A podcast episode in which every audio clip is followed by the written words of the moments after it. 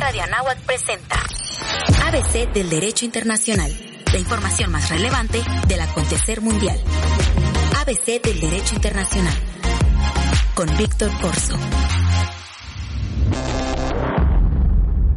Dentro de la doctrina jurídica tenemos reconocida como una de las dos principales fuentes duras del derecho internacional los tratados. Los tratados ya hemos platicado con gran amplitud cómo los mismos se encuentran regulados dentro de la Convención de Viena sobre el derecho de los tratados y justamente cómo los mismos son reconocidos como una de las fuentes principales dentro del artículo 38, numeral 1, inciso A del Estatuto de la Corte Internacional de Justicia. Si bien es cierto, toda la atención está centrada en esos acuerdos celebrados por escritos entre dos o más miembros de la comunidad internacional, dígase estados, que básicamente es un acuerdo de voluntades regido por el derecho internacional, si bien es cierto, este tipo de acuerdos van a tener mayor concentración de atención dentro de la doctrina, va a ser muy importante el reconocer que vamos a tener otro tipo de instrumentos, los cuales también van a regular el comportamiento entre estos entes soberanos. Justamente aquí, si bien es cierto, acudimos al texto de la Convención de Viena sobre el Derecho de los Tratados,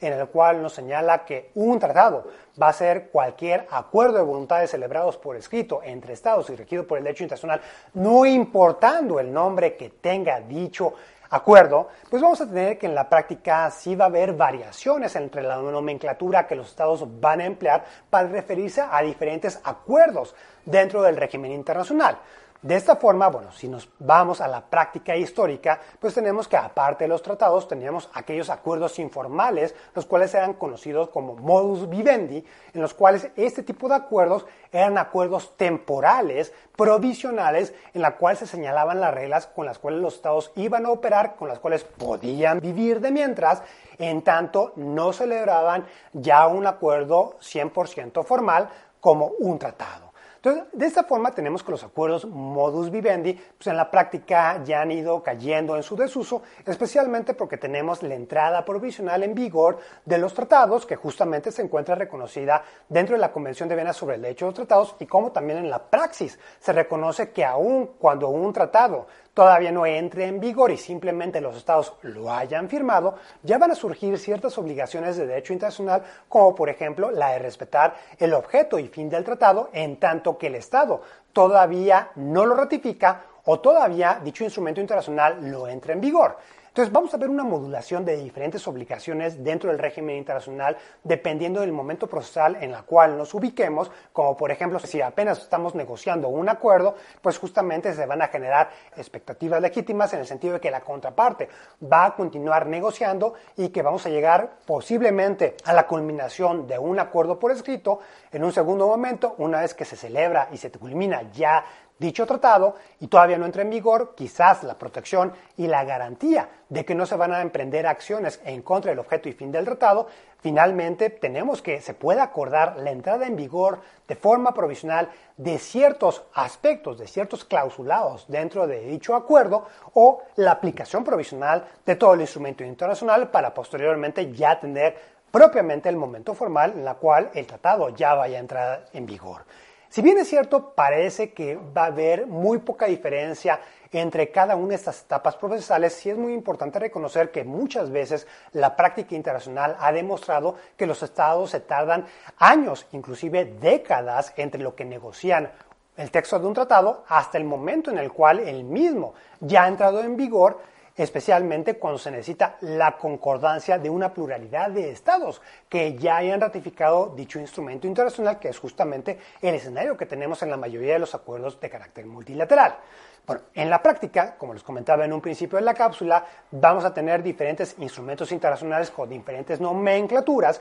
Es muy importante señalar que es cierto lo que señala la Convención de Viena sobre el derecho de los tratados, en el sentido de que no va a importar cuál es el nombre del instrumento, ya que todos van a tener los mismos efectos jurídicos en el sentido de que todos van a ser tratados. Entonces, aun cuando en la práctica tengamos el nombre de Carta de las Naciones Unidas, el nombre de Pacto Internacional de Derechos Civiles y Políticos, Pacto Internacional de Derechos Económicos, Sociales y Culturales, Estatuto de Roma, Estatuto de la Corte Internacional de Justicia, la Constitución de la Organización Mundial de la Salud, todos estos se refieren propiamente a un tratado. Ahora, Ya en la práctica, sí es cierto que cada una de estas nomenclaturas se va a emplear para escenarios distintos. Por ejemplo, el caso de los armisticios van a ser aquellos acuerdos que se van a celebrar no siempre entre estados, sino puede ser entre un estado, entre un grupo beligerante, entre un grupo insurgente o muchas veces en aquellos grupos que van a ser no estatales y pueden ser clasificados como grupos terroristas, lo que busca un armisticio es básicamente sentar las bases para una paz duradera, como por ejemplo el armisticio que celebró Estados Unidos durante la administración de Donald Trump el pasado 29 de febrero de 2020. Otro ejemplo que podemos ver también es la nomenclatura que se va a utilizar de carta estatuto en la cual pues claramente estamos haciendo referencia a aquella regulación de carácter administrativo la cual va a regular el modus operandi, las facultades que van a tener organizaciones de carácter administrativo internacional.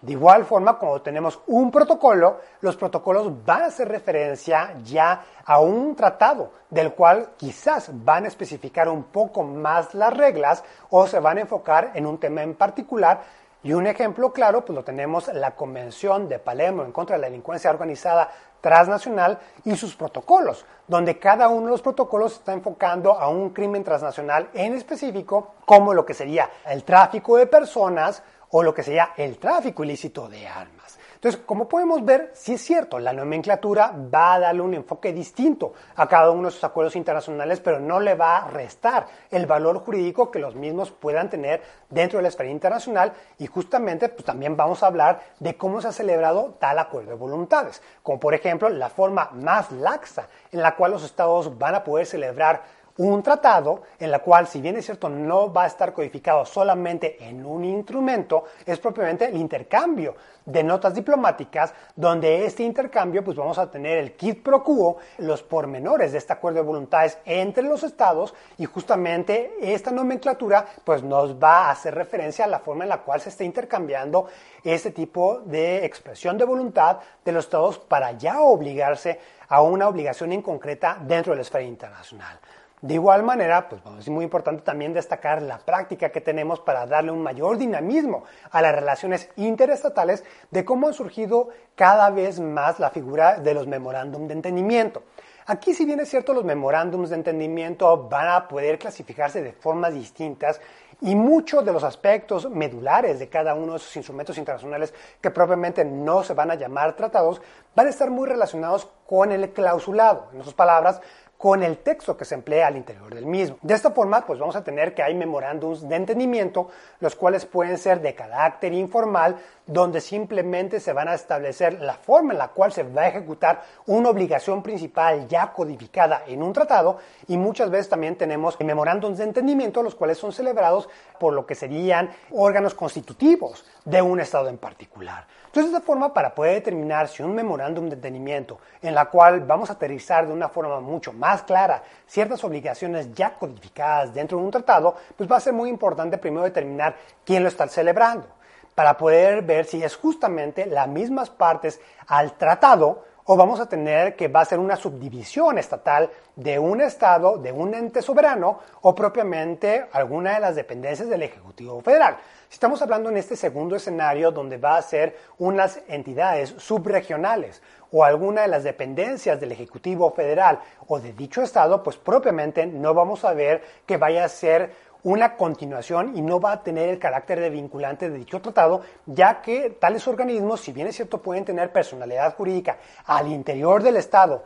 a la luz del derecho municipal, pues esto no va a encontrar eco dentro de la esfera internacional, ya que dentro de las relaciones internacionales, el único que va a tener el monopolio de la representación estatal va a ser propiamente el ente soberano. Entonces, si el ente soberano no es el que está formulando y redactando este memorándum de entendimiento, pues el memorándum de entendimiento no se puede considerar como vinculante a la luz de este tratado. Ahora, para aquellos casos donde sí vayamos a ver una concordancia de que son exactamente los mismos estados, partes, que van a ser parte ya del tratado y tenemos que es la misma temática, pues justamente en aquellos escenarios donde veamos que los estados consideren que dicho memorándum de entendimiento no va a cubrir las mismas formalidades que un tratado a la luz del texto constitucional, como por ejemplo en el caso de México que no se cumpla con los requisitos del artículo 133 constitucional de presentárselo al Senado de la República para que el mismo presente lo que sería su aprobación a dicho acuerdo internacional, pues tenemos que en esos escenarios, aun cuando no se cumplan estas formalidades nacionales, si vemos que se está desarrollando un acuerdo ulterior a un instrumento principal, pues justamente tenemos que caemos en el escenario del cual habla el artículo 32 de la Convención de Viena sobre el Derecho de los Tratados, en la cual tenemos un acuerdo ulterior entre las partes, el cual va a tener que utilizarse como referencia obligatoria para poder entender e interpretar el texto del tratado principal. Entonces, en la práctica mexicana también, aparte de los memorándums de entendimiento, vamos a encontrar la existencia de los acuerdos interinstitucionales. Los acuerdos interinstitucionales, tal y cual son definidos en la ley sobre celebración de tratados, señalan que son aquellos acuerdos que van a poder realizar aquellas dependencias del Ejecutivo Federal, aquellos miembros de la Federación con sus pares extranjeras. Si bien es cierto, dentro de la ley sobre celebración de tratados, claramente se señala que ese tipo de convenios pueden vincular al Estado mexicano. Es muy importante reconocer que a la luz del derecho internacional ese tipo de convenios son inexistentes justamente por lo que comentábamos hace unos momentos, en el sentido de que no son celebrados por el ente soberano. En otras palabras, son celebrados por alguien que no tiene la capacidad para vincular al Estado como todo y de igual forma no va a tener un reconocimiento de personalidad jurídica a nivel internacional, que sería el mismo escenario que tuvimos hace unos años en el litigio por la contaminación transfronteriza que tuvimos del Golfo de México tras la exploración de la plataforma petrolera Deepwater Horizon, cuando el gobierno de México emprendió una demanda legal en las Cortes del Sur de Texas, en las Cortes Federales estadounidenses, en contra de la empresa petrolera BP, British Petroleum, con la cual se le exigía el daño por ese derrame petrolero que llegó inclusive a las costas mexicanas. En ese momento en particular vimos cómo también hubo estados, miembros de la federación, los cuales decidieron entablar demandas directas también ante las Cortes Federales estadounidenses.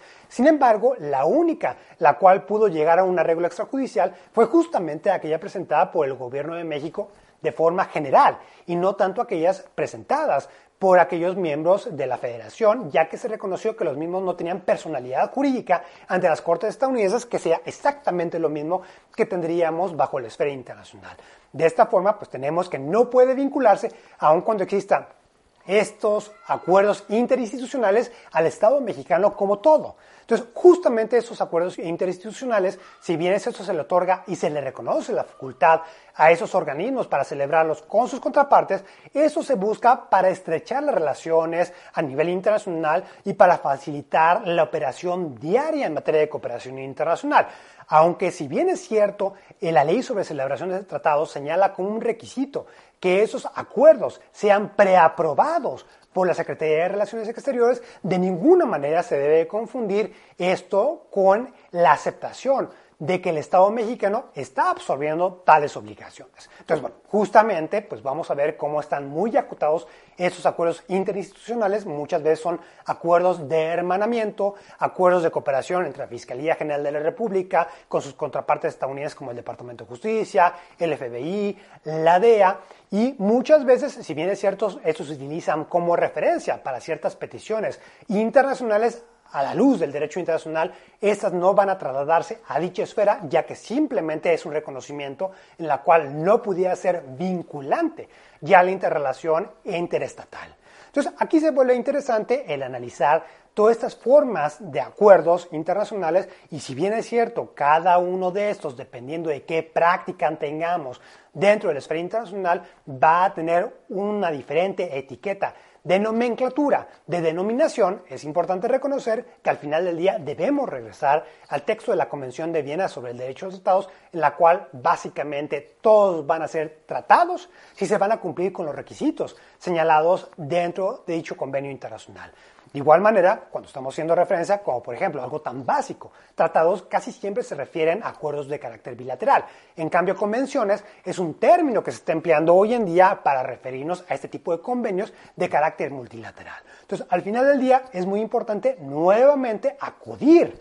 al texto de cada uno de esos instrumentos internacionales para poder entender propiamente si los estados van a querer generar obligaciones a la luz del derecho internacional y aún cuando los estados no lo denominen tratado y tampoco hayan sometido al Congreso de cada uno de sus países, al Senado, la ratificación o aprobación de ese tipo de instrumentos internacionales, justamente tenemos que sí va a haber consecuencias del derecho internacional y de aquí el por qué